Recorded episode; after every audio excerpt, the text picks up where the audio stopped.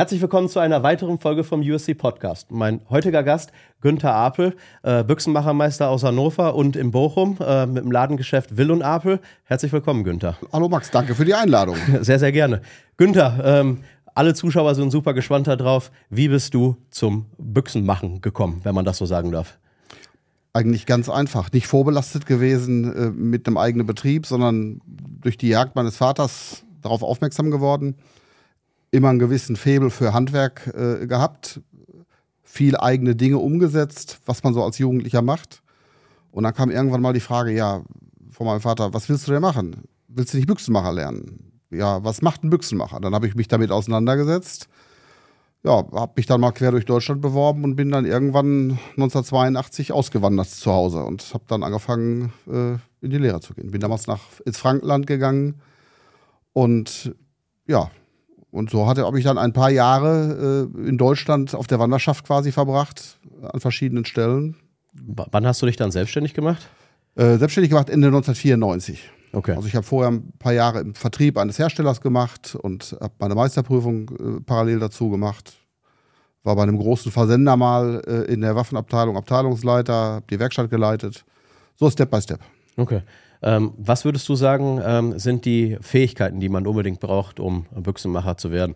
Und vielleicht auch dann nochmal den Unterschied Büchsenmacher und Büchsenmachermeister. Was sind da die Unterschiede? Was darf man, was darf man nicht? Auch vielleicht vom Waffenrechtlichen her. Ja, also äh, erstmal ist der, die Aufmerksamkeit äh, äh in der Handwerksleistung, dass man eben alles das macht, was auch feinmechanisch artverwandt ist, also was ein Feinmechaniker macht, drehen, bohren, fräsen, eben auf äh, hohem Niveau äh, dann kommt noch dazu Kunststoff und Holz. Holz ist klar, Kunststoff hält auch immer mehr Einzug. Und äh, ja, so, so, rundet sich das Bild dann ab. Die Vielseitigkeit ist es äh, zum Beispiel auch, was es eben sehr interessant macht. Ja, würdest du dann trotzdem sagen, heutzutage, weil ja, vielleicht ist das ein Vorurteil, aber bei den Sportschützen ist es ja eher so, ja, mehr Schwarz und Plastik und bei den Jägern ist es mehr Holz oder denkst du, dass es da vielleicht auch einen Wandel bei dem Ganzen gibt? Ja, einen Wandel gibt es definitiv. Also ich erinnere mich, ich jage selber, wie ich vor, weiß ich nicht, 25 äh, Jahren mit dem ersten Plastikgewehr zur Yacht gegangen bin. Äh, da war ich wie vom anderen Stern noch bei den, bei den Kollegen. Das ist ja heute Standard. Heute wird ja Holz deutlich weniger verkauft im Jagdbereich. Okay. Und äh, eben mehr, mehr Kunststoff, weil es halt die praxisgerechtere Lösung eigentlich ist. Ja, also ich kenne das selbst, wenn du, wenn du auf Gänse gehst und ähm, die meisten haben noch, ähm, ich komme aus, ich komme ja auch aus Witten bei dir in der Nähe ja. von deinem anderen Standort, ähm, da sind die Leute ja noch so ein bisschen eher so kon, äh, kommerziell, äh, kommerziell unterwegs und ähm, ich denke, da ist es eher so, dass die Leute dann noch da vielleicht auf Holzwaffen gehen. Vielleicht ist es auch dann tatsächlich ein Unterschied äh, demografisch gesehen. Ja, und da definitiv. Ich, da hast du mir dann einen Halbautomaten von Benelli verkauft. Dann bin ich da hingekommen und die haben mich angeguckt, so, was ist das denn? Und ich denke mir so, ja, das ist ein geiles Teil, ne? Äh, beim, er, beim ersten Mal ja. und äh, beim äh, Verteilen oder, oder Begutachten der Strecke äh, denke ich nicht mehr. Genau, dann, dann war das war ja. nämlich genau so. Dann sind die Gänse nämlich geflogen, dann sind die Gänse bei mir runtergekommen und ich glaube, zwei davon haben sich dann in, im Zuge dazu bei dir dann auch einen Halbautomaten geholt. Ja. Hm. Aber das Bessere ist Feind des Guten, alter Spruch, aber er hat immer noch äh, Bestand. Äh, ja, sicherlich ist es in der Jägerschaft immer noch ein Stück weit konservativer als äh, bei den äh, sportlichen Nutzern, aber äh, grundsätzlich ist schon das Thema äh, Kunststoff, schwarze Waffe mehr auf dem Vormarsch. Das muss man einfach so sehen. Wer halt eine, eine gewisse Zeit lang schon Erfahrung hat, Jagd, und auch äh, nicht nur Freude an der Jagd, sondern vielleicht auch Freude an der Technik mehr und mehr entwickelt.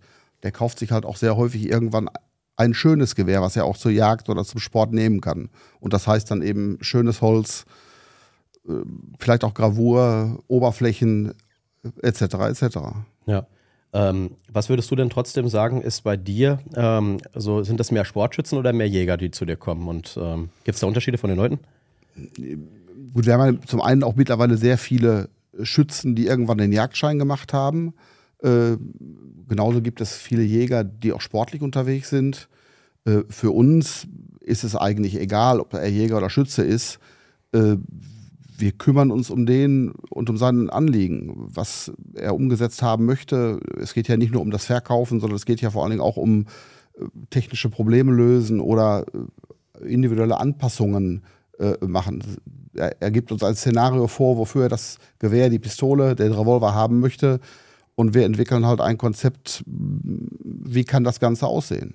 Aber ist das, ist das heutzutage dann noch so, dass die Leute praktisch ähm, eher, eher was Fertiges kaufen oder gibt es auch welche, die dann sagen, okay, es muss äh, das und das sein und ähm, ihr baut es dann praktisch zusammen, je nach Kundenwunsch? Also eine Komplettanfertigung, äh, zum Beispiel von einer Kipplaufwaffe, das machen wir heute eigentlich nicht mehr, weil das äh, nicht unser Kernthema ist. Ja. Wir haben das alle gelernt, wir können das, aber es ist nicht unser Kernthema. Und da eben die äh, Nachfrage der Leute äh, mehr in eine andere Richtung geht, äh, kommt das vielleicht bei uns ja zu kurz. Aber im Umkehrschluss haben wir zum Beispiel im Kurzwaffenbereich äh, ganz viele äh, Schützen, die eben auch anspruchsvoll in Leistungsklassen schießen, die dann sagen, ich brauche ein Gewehr, ich brauche eine Pistole für die Disziplin oder ein Revolver für die Disziplin, da möchte ich das und das umgesetzt haben.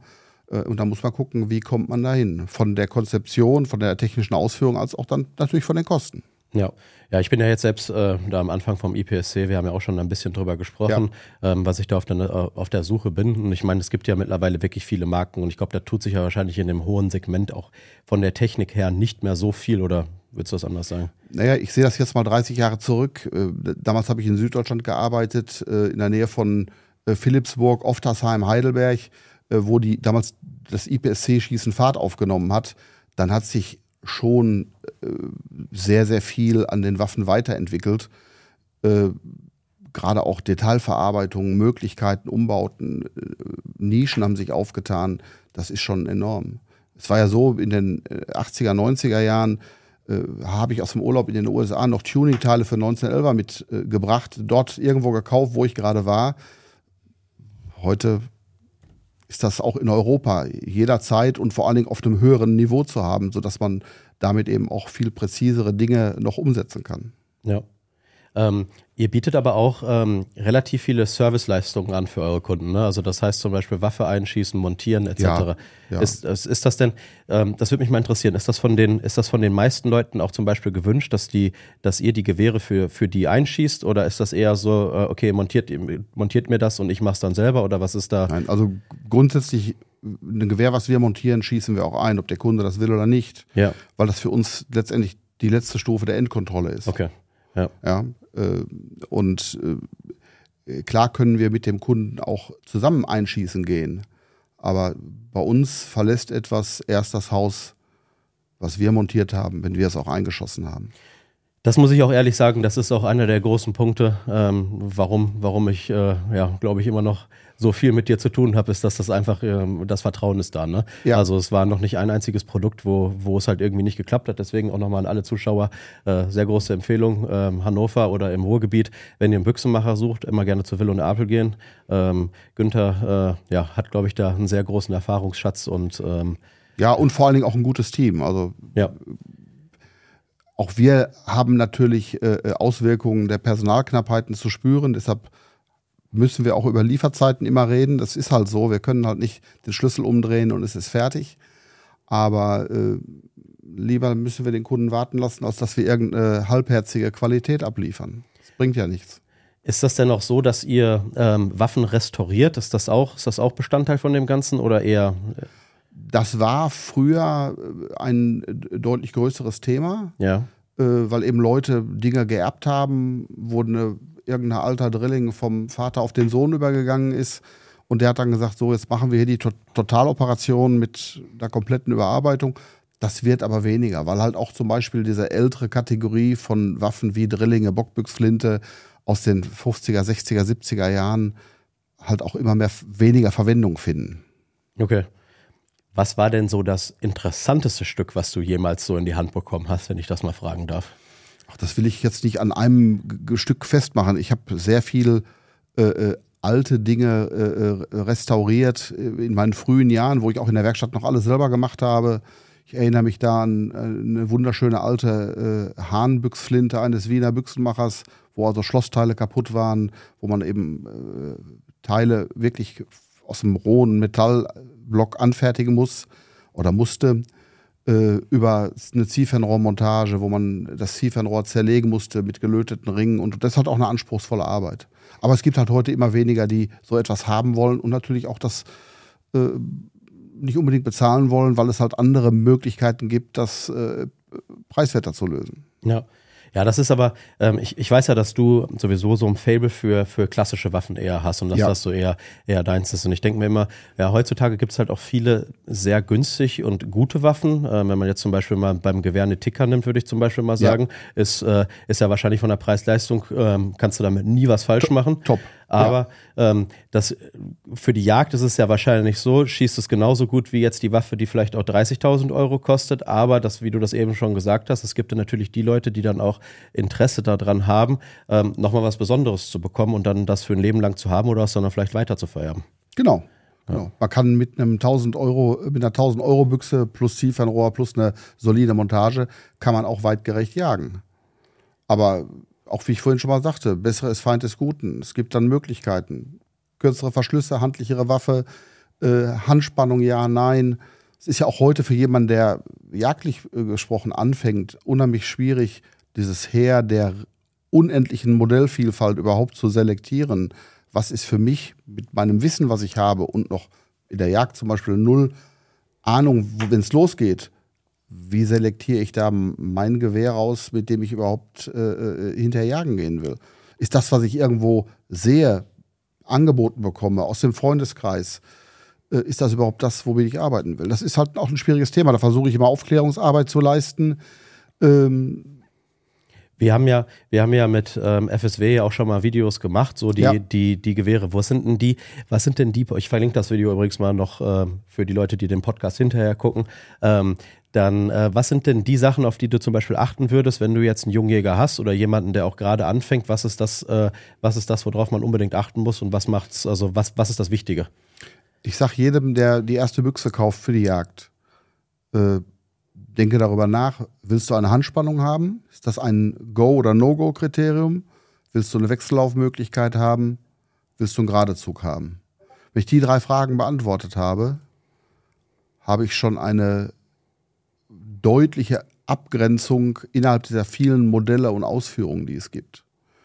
Ja, denn wenn ich für mich entschieden habe, ich will auf alle Fälle eine Handspannung haben, dann fallen halt schon so und so viele Modelle raus, mit denen ich mich nicht mehr stressen muss. Ja. Ja, gleiche gilt eben für die Thematik Wechsellauf oder das sind so die drei, die ich, das stelle ich eigentlich jedem, der kommt, sagt, ich brauche eine Büchse, was kaufe ich mir, dem stelle ich diese Auswahl anheim und danach kann man weitersprechen. Gibt es große Unterschiede gerade was ähm, Langwaffe und ähm, Kurzwaffe angeht, sagen wir mal von der Instandhaltungssache. Also ist das, ist das so, dass das für euch, äh, für euch immer wieder aufregend ist, das eine zu machen oder das andere? Was sind die Unterschiede, auf was geachtet werden muss? Vielleicht kannst du aber so ein bisschen technischer ins Detail Nee, man, man muss äh, letztendlich beides pflegen äh, und auch sauber halten. Ich rate immer dazu, nicht alles mit Öl voll zu jauchen nach, auch zum Beispiel nach der Jagd, nach dem Wettkampf und es dann wegzulegen. Äh, dann backt sich, je nachdem wie lange es liebt, halt auch dieser ganze, äh, dieser ganze Rest irgendwann schön fest und dann wird es halt umso schwieriger, äh, das Ganze anschließend zu säubern, sondern lieber auseinanderbauen, auswaschen, mit einem guten, hochwertigen Öl wieder äh, gerade die Passflächen benetzen. Das sehe ich als, als äh, zum Beispiel sehr wichtig an. Aber der große Unterschied zwischen Langwaffe, Kurzwaffe zu machen, es ist alles Mechanik, die alle irgendwie erklärbar ist. Ja. Ähm, Was findest du interessanter? Ich habe unheimlich viel Spaß an jagdlichen Kipplaufwaffen mit Seitenschlossen. Okay. Aber das ist halt vielleicht auch so eine Manie aus dem Beruf heraus. Okay. Ja. Ähm, Du hast gerade schon die Waffenpflege angesprochen. Ähm, Gibt es da einen Unterschied zum Beispiel, was wir jetzt auch beim Sportschießen haben, bei der Wartung von Schrotflinten und bei Repetierern? Ähm, Vielleicht kannst du das nochmal erläutern, weil du ja gerade sagtest, wie, wie würdest du damit umgehen, wenn du jetzt zum Beispiel den, den Wettkampf gerade geschossen hast, hast 1000 Tontauben geschossen, wie reinigst du dann eine Schrotflinte und im Vergleich zum, zum jagdlichen Schießen mit dem Repetierer? Also auf dem Skistand würde ich äh, im Zweifelsfall äh, mit, einer, äh, mit einem Borg-Cleaner, also mit, mit, mit einer Putzschnur, den Lauf durchziehen, um erstmal den Dreck daraus zu haben. Und wenn ich zu Hause bin, dann muss der Lauf raus, der Vorderschaft muss ab bei der Bockflinte äh, und dann muss jetzt vielleicht nicht jedes Mal, aber da muss nach ein paar Mal sollten auch die ganzen, der ganze Kunststoffabrieb, der zum Beispiel im Lauf bleibt, von den Schrotbechern da reicht dann auch meist keine Putzschnur mehr, weil der sich so festgewalzt hat. Da brauche ich halt dann einen Putzstock mit einer Drahtbürste oder mit ganz feiner Stahlwolle und viel Öl, um das äh, äh ordentlich rauszuwischen. Ich habe diese Scharnierflächen, äh, wo der Vorderschaft drauf läuft, vorne am Baskül, das muss sauber gemacht werden, da gehört ein ordentliches Fett drauf. Ähm, ja, das ist im Prinzip das Ganze schon. Also alles das, was an Sichtflächen da ist, mit einem äh, hochwertigen Öl benetzen, aber eben es, es soll nicht schwimmen oder auch nicht Fett in großen Mengen überall reindrücken, weil da bleibt halt auch aller Schmutz dann dran hängen im Regelfall. Okay. Ja, und das würde ich also äh, für jede Waffe eigentlich, eigentlich so sehen. Und bei der Repetierbüchse ist es im Prinzip genauso.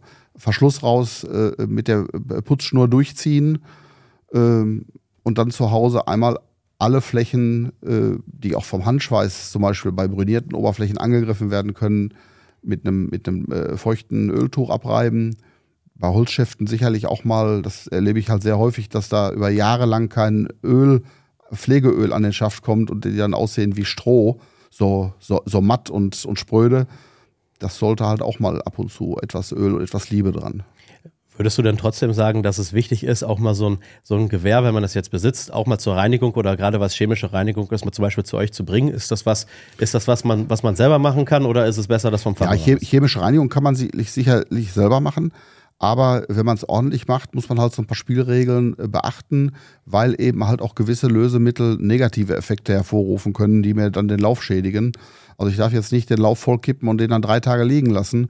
Ähm, dann habe ich halt möglicherweise bleibende Schäden anschließend. Also ich muss dann auch dabei bleiben und nicht irgendwelche Mittel rein und denken, ja, kann ich nächste Woche machen. Das, äh, da würde ich von abraten. Okay. Ich habe noch mal eine interessante Frage so für mich selber. Ähm, Schusswaffenmechanismen beim, äh, bei den Kurzwaffen. Ähm, weil ich mich ja jetzt gerade selbst so ein bisschen am Ausprobieren ja. bin, auch welche Division man dem Ganzen dann schießt. Was würdest du sagen, sind die ähm, gerade auf Verlässlichkeit getrimmten Waffen, was halt besser ist? Weil zum Beispiel, du hast ja die Systeme von 1911, 2011 zu normalen Pistolen, Revolver. Was würdest du sagen, sind da die großen Unterschiede, worauf man da wirklich achten muss? Und was ist so das Verlässlichste von allen? Ach, ich, also ein, ein wichtiger Punkt ist halt die Pflege. Ja ähm, eine ordentliche Grundverarbeitung. Ähm, also ich habe irgendwann mal auch vor 25, 28 Jahren, da war Nolin, der amerikanische Pistolentuner in Europa, habe ich mit dem verschiedene Lehrgänge belegt äh, im Bereich 1911er Pistolen, äh, was den Bau angeht, mit Nulltoleranzen. Wenn alle das, was man an Toleranzfenstern zur Verfügung hat, möglichst spielfrei passt, und der Pistole eine kleine Einlaufphase gibt, dann ist das ein zuverlässiges Instrument. Aber wenn ich an irgendeiner Stelle der funktionswichtigen Teile schon fünf Grad sein lasse, dann setzt sich die Kette in den Fehlfunktionen irgendwann fort. Weil, also ich habe jetzt mehrere Vorurteile aus dem Ganzen raus gehört, dass zum Beispiel diese 2011er Pistolen relativ störungsanfällig sind. Ähm, ich konnte mich von dem Ganzen jetzt noch nicht selbst überzeugen, deswegen wollte ich mal einmal fragen, ob das da was könnt, Das könnte ich so nicht sagen. Was sicherlich immer anspruchsvoll ist, ist bei äh, hochgezüchteten Sportwaffen das Thema äh, der Magazinzuführung. Das Magazin ist das Herz der Pistole und da kann man auch schon mal zwei oder drei Stunden für ein Magazin brauchen, um es so auszurichten, indem man sich auch äh, Werkzeuge macht, mit denen man Magazinrippen, äh, Magazinlippen richtet und ausrichtet, damit eben eine vernünftige Zuführung da ist, die dann noch zuverlässig ist. Mhm. Wenn ich in eine Pistole, die einen hohen Anspruch hat, irgendein billiges Industriemagazin einfach reinhaue und mich dann wundere, dass ich äh, permanent Zuführungsstörungen habe, dann ist das so, ja. Muss dann auch möglicherweise mal ein Magazin, also A, im, im, in der Selektion vorher schon gucken, was kaufe ich für ein Magazin, ja. wenn es mehrere Möglichkeiten gibt. Und ansonsten kann auch sein, dass ich ein Magazin noch, äh, also gerade, das kann ich zum Beispiel zu 2011 sagen, äh, dass dann anspruchsvoll ist, die Magazine auszurichten. Okay. Ich habe gehört, dass du auch bei diesem ganzen Club 30 mit involviert bist. Ähm, vielleicht kannst du mal einmal für alle, die das nicht kennen, ähm, so wie mich zum Beispiel, das mal einmal komplett erläutern, was das ganze Thema so ist. Ja, also der Club 30 ist entstanden vor 30 Jahren. Äh, wir feiern dieses Jahr 30-jähriges Jubiläum. Äh, es gab verschiedene Büchsenmacher, die sich im Bereich der Kurzwaffenbearbeitung schon engagiert haben. Und es gab immer wieder das Thema, dass der zum Beispiel der Smith Wesson Revolver 686 ein hervorragender Sportrevolver sein kann, wenn er grundlegende Bedingungen erfüllt. Die Bandbreite der Verarbeitungsqualität bei Smith Wesson ist aber von bis gewesen. Und so gab es irgendwann mal äh, äh, einen Zusammenschluss von mehreren Büchsenmachern mit der Zielsetzung, irgendwann mal 30 Leute, 30 Büchsenmacher in Deutschland zu sein, mit Schulung und Unterstützung von Smith Wesson, äh, die sich eben mehr damit auskennen als der normale Büchsenmacher. Und dann gab es Schulungen, es gab Fortbildung. Wir machen einmal im Jahr ein Treffen, bei dem es Fortbildung gibt. Wir machen ja mittlerweile eigene Modelle. Wir haben ein Clubmitglied, was sehr äh, intensiv konstruiert Zugriff hat auf eine familieneigene äh, Fertigung auf, auf sehr hohem Niveau. Und so können wir dann als Clubkollegen übermaßige Teile zum Beispiel ordern, die wir dann eben nach Kundenwunsch äh, individualisiert eben auch zusammenbauen. Und mittlerweile gibt es eben auch Kollegen im Ausland, die auf den Club 30 aufmerksam geworden sind, sodass wir mittlerweile Kollegen haben, auch zum Beispiel in der Schweiz und in Österreich. Das Ursprung war mal, Entschuldigung, Ursprung war mal irgendwann Smith Wesson Club 30. Mittlerweile heißen wir nur noch Club 30, weil wir uns eben also nicht nur mit Smith Wesson Waffen befassen, sondern auch mit anderen Dingen. Wir haben ja eine Zeit lang äh, eine Partnerschaft mit Sig Sauer gehabt, wie Sig Sauer noch in Deutschland produziert hat. Da gab es die X5 und XX Modelle mit diesen charakteristischen Schuppen äh, auf, den, auf den Schlitten. Ähm, wie gesagt, jetzt gibt es neu diese Range-Modelle vom, vom Club und werden auch noch weitere Dinge folgen. Du hast eben gesagt, dass ähm, beim Club 30 auch die Waffen dann praktisch auf die Bedürfnisse angepasst werden. Ähm, könntest du mal einmal sagen, worauf genau da geachtet wird? Also was sind diese Punkte? Ja, also dass wir eben sagen, wenn jemand einen äh, Wettkampfrevolver braucht, äh, der nur zum Double-Action-Schießen eingesetzt wird, dann muss halt alles darauf ausgerichtet werden in der Schlossmechanik, in der Abstimmung auf äh, Double-Action-Funktionen mit möglichst geringem Gewicht, aber sicherem Zünden. Das ist ja die Krux dabei dass die Zündung noch sicher sein muss. Äh, zum Beispiel eben auch mit äh, äh, Munition, wiedergeladener Munition vom Kunden, so dass wir dann hergehen, fordern vom Kunden bezünderte Hülsen an, mit in, genau in der Konfiguration, wie er sie später verwendet, und das dann exakt aufeinander abstimmen, äh, um für den Kunden den oder den Schützen den größten Mehrwert zu bieten. Sind das denn die, die meisten Anpassungen, die es dann gibt? Also würdest du sagen, dass dann beim Revolver eher auf, auf Double Action? Oder? Da, das ist jetzt ein Part. Ja. Genauso, es gibt genauso viele, die eine reine Single-Action-Funktion brauchen, die dann exzellent und glasklar bei einer gewissen Gewichtskategorie brechen muss. Wir bieten verschiedene Versionen der Visierung an, ob Rotpunkt, ob äh, äh drei Positionen Visier, Griffschalen. Letztendlich unser Modell zum Beispiel ist ein Grundmodell, was eine, eine Grundtechnik beinhaltet. Und dann können wir nach Anforderungen des Kunden äh, individualisieren. Und individualisieren heißt dann auch zum Beispiel, wer sagt, er möchte äh, farbliche Akzente setzen. Das ist ja heute im Bereich der Beschichtungen, PVD, äh, DLC etc. viel möglich, was nicht nur ein optischer Aspekt ist, sondern eben auch eine Oberflächenveredelung ist, die eine extreme Kratzfestigkeit hat und damit Verschleißfestigkeit. Ähm, auch das ist alles denkbar. Sehr, sehr interessant. Ich habe mal eine wichtige Frage noch zu dir. Ja. Ähm, inwiefern äh, sind die Büchsenmacherarbeiten rechtlich eingeschränkt? Also sind da irgendwelche Waffengesetze oder Vorschriften, wo man da extrem drauf achten muss, dass man sich damit nicht irgendwas illegal macht, etc.? Ist das, ähm, hat sich das in den letzten Jahren sehr verändert oder? Nee, grundsätzlich ist es so, dass äh, äh also auch ein Büchsenmacher, der jetzt kein Meister wäre, äh, gewisse Arbeiten nicht machen darf, äh, Verschlussabstand sogenannten herstellen, Laufeinbau. Äh, wir unterliegen immer noch äh, äh, des Meisterzwanges bei der Selbstständigkeit, was auch eigentlich Sinn macht. Ähm, wir brauchen eine gewisse, ich sag mal, Qualität und damit auch Sicherheit, auch wenn wir anschließend Waffen ans Beschussamt gehen, geben zur Prüfung. Ähm, das ist ja auch ein Punkt, den, den wir erfüllen müssen, dass wir regelkonform produzieren. Ähm, Dabei ist wahrscheinlich ähm, jetzt gerade, was bei der Jagd angeht, ähm, äh, Mündungsgewinde für Schalldämpfer ist wahrscheinlich ja, auch so ein aktuelles ist, Thema. Ist, ist ein ne? Riesenthema. Da kann man jetzt drüber diskutieren, ob ein äh, Mündungsgewinn auf einen Lauf äh, äh, anbringen wirklich Beschuss, beschossen werden muss. Aber die Gesetzeslage, Gesetzeslage dazu ist eindeutig. Spanabhebende Maßnahme am Lauf, querschnittsverändernd, Beschusspflicht.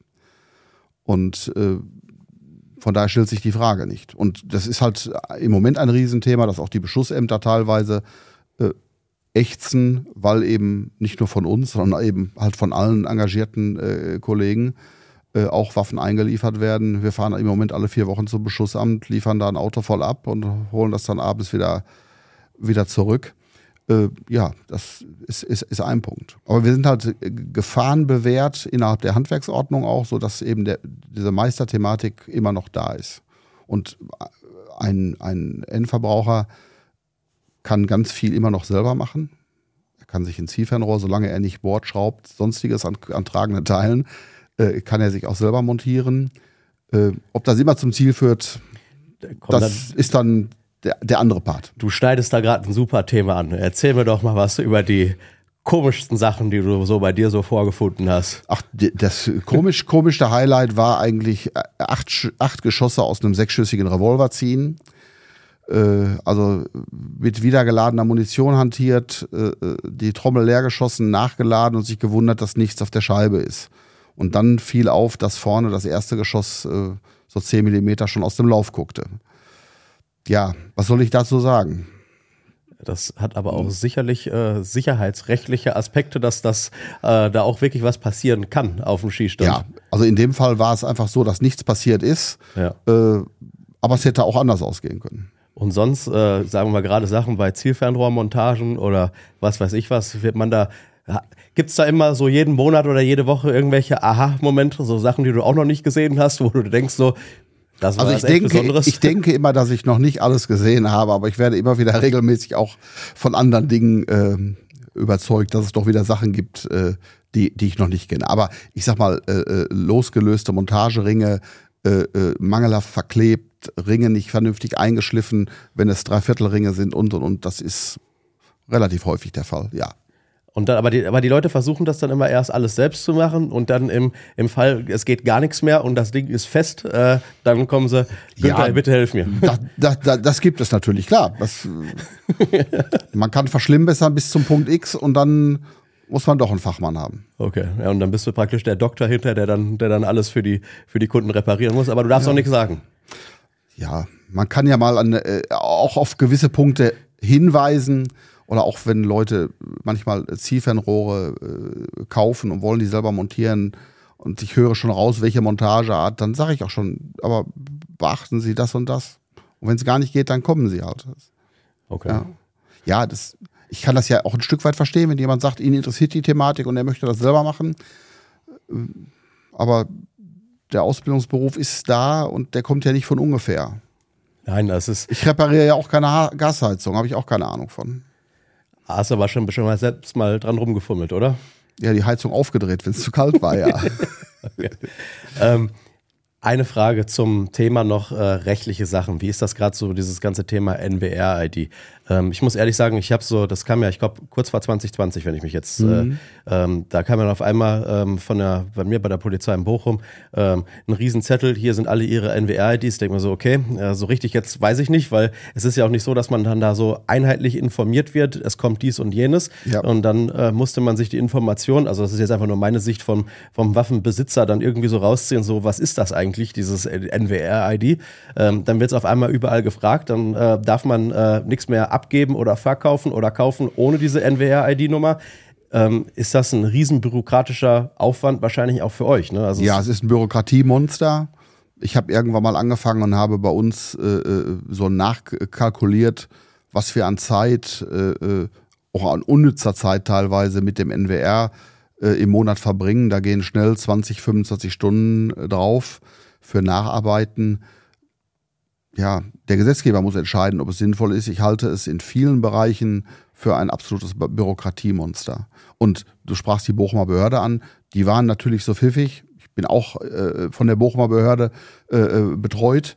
Die, äh, die, die, waren, die waren so pfiffig und haben ihren Schäfchen äh, rechtzeitig ein Stammdatenblatt geschickt. Viele Behörden schaffen das bis heute noch nicht. Die Leute stehen im Laden ob sie ihre Waffe verkaufen wollen, ob sie schnell eine Reparatur brauchen, weil sie in fünf Tagen nach Afrika fliegen und äh, haben kein Stammdatenblatt, wissen gar nicht, was das ist.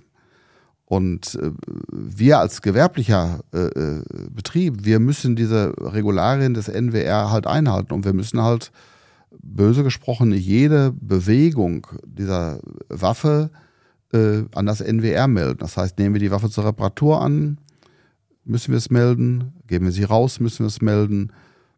Wie gesagt, man kann über die Sinnhaftigkeit streiten. Gewisse Regularien sind erforderlich, aber ich halte es hier wirklich für einen übertriebenes Bürokratiemonster in vielen Bereichen. Ich denke wahrscheinlich auch, dass es einige Jäger oder Sportschützen gibt, gerade was auch vielleicht ältere Jäger angeht, ähm, ohne da jetzt irgendwas Falsches sagen zu wollen, aber die nicht wissen, dass es das gibt. Ja, drei, die, dreimal die Woche habe ich das. Und die dann eine Waffe gekauft haben und dann ist auf einmal, ja, es gibt vom, vom Verkäufer keine Nummer und vom Käufer auch keine. Ja, aber vom Privat an Privat ist das was anderes. Da tauschen sich die Behörden aus. Ja. Da geht das ohne NWR-Nummer. Aber wir als Gewerblicher werden so stark überwacht und reglementiert. Es, jede Bewegung geht nur mit den IDs. Würdest du sagen, es gibt dann etwas Besonderes, was du dir wünschen würdest, dass zum Beispiel ähm, Gesetzeserneuerung ähm, etc., die dann da kommen, vorher irgendwie mitgeteilt werden, beziehungsweise mit den tatsächlichen Leuten wie jetzt ein Büchsenmacher, wie du es bist, äh, besprochen werden und dann auch mal gefragt werden? Das ist ja was bestimmt, was nicht nicht einvernehmlich auf einmal entschieden wurde. Ja, ja, also diese Gespräche gibt es ja. Ich war irgendwann über den Verband der Büchsenmacher bei so einem Symposium, wo 30 Händler aus Deutschland angehört wurden zu dem Thema NWR. Aber letztendlich wirklich etwas davon angenommen hat man sich nicht. Das ist wie in vielen Bereichen heute der Politikorganisation, dann wird etwas gemacht und die Fachleute werden am wenigsten dazu gehört. Okay. Ist leider so, aber. Äh ja, man muss jetzt damit umgehen, muss sich damit auseinandersetzen, ob man will oder nicht. Es gehört halt ein Stück weit äh, eben zu dem Beruf, zum Tagesgeschäft. Ich muss auch ehrlich sagen, in manchen Punkten ist es halt auch einfach gut. Das ist eine Überprüfung, ähm, die, die, stattfindet und die Sicherheit bei dem Ganzen ist auch einfach, äh, ist auch einfach äh, ja, sehr wichtig, weil wir natürlich auch nicht wollen, dass irgendwelche bösen Sachen mit diesen Waffen passiert. Und ich denke, ähm, ja, das ist einer der Punkte, der, der das Ganze so ein bisschen zurückhält. Ja, aber es, äh, ab, bin ich ganz bei dir, absolut. Aber es ist halt so, wir bewegen uns ja im Moment in dieser Thematik eher zurück. Wir fahren ja bald mit einem Leitsordner voll Papiere zur Jagd. Ja äh, damit wir alles dabei haben, was wir vielleicht brauchen können. Das fängt ja im, beim Yachtschein mit dem äh, kundige Person an und, und, und, und, und. Äh, und also meine Schwester lebt seit äh, gut 30 Jahren äh, in der Türkei. Mein Schwager hatte vor 30 Jahren schon eine Scheckkarte für jede Waffe, die er zur Jagd in der Türkei nutzte. Ja, ja das wäre wahrscheinlich die einfachste Sache. Ich habe vor sechs, sieben Wochen habe ich einen, einen Wechsellauf ähm, ersteigert. Da war auch eine, ähm, eine Behörde irgendwo in Bayern, die hatte das Ganze über ein Online-Portal, wo das dann praktisch bei denen angemeldet wurde.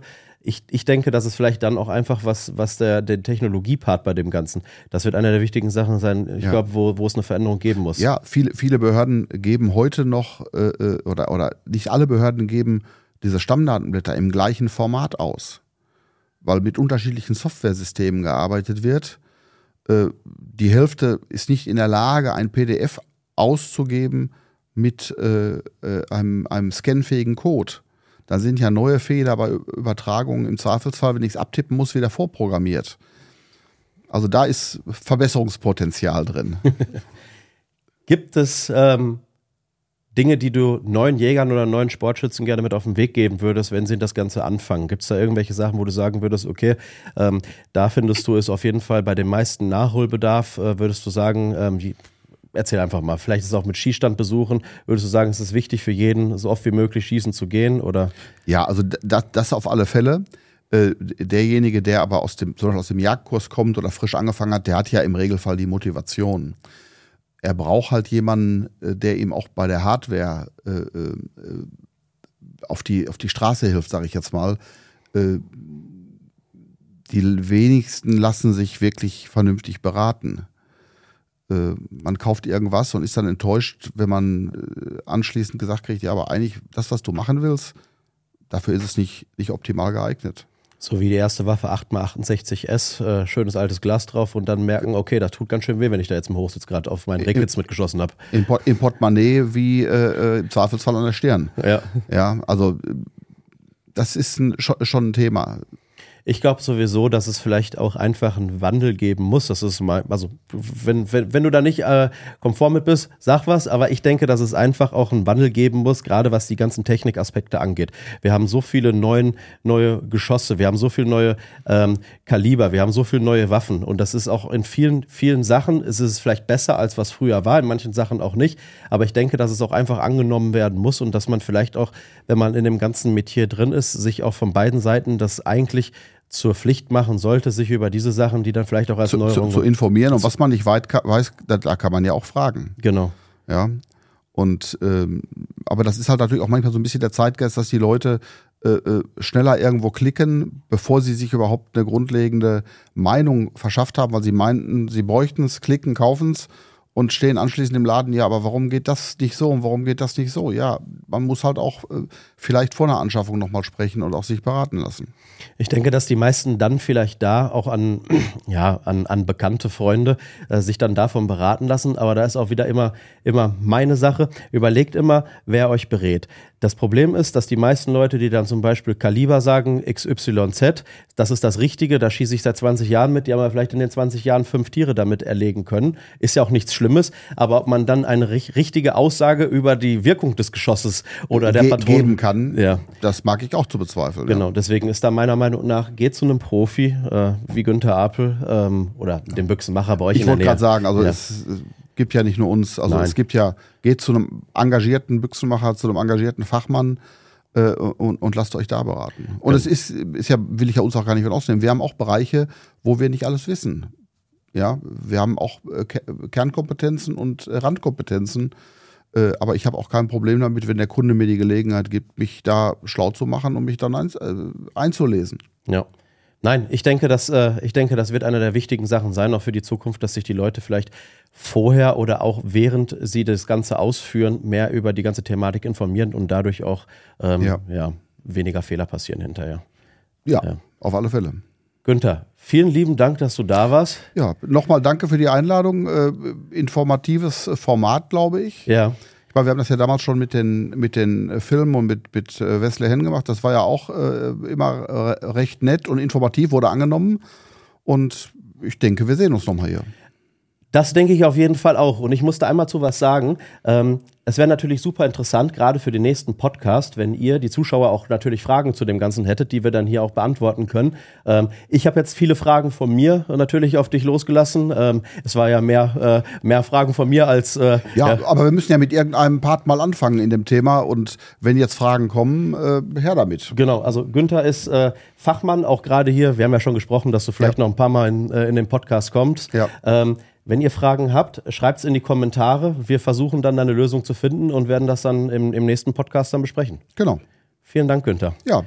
Ähm, wenn euch das Ganze heute gefallen hat, ähm, ja, abonniert gerne, lasst ein Like da und äh, folgt auf jeden Fall Günther. Ihr habt ja auch äh, Instagram und ähm, schaut mal vorbei im Ladengeschäft. Alles klar. Schönen Tag euch noch.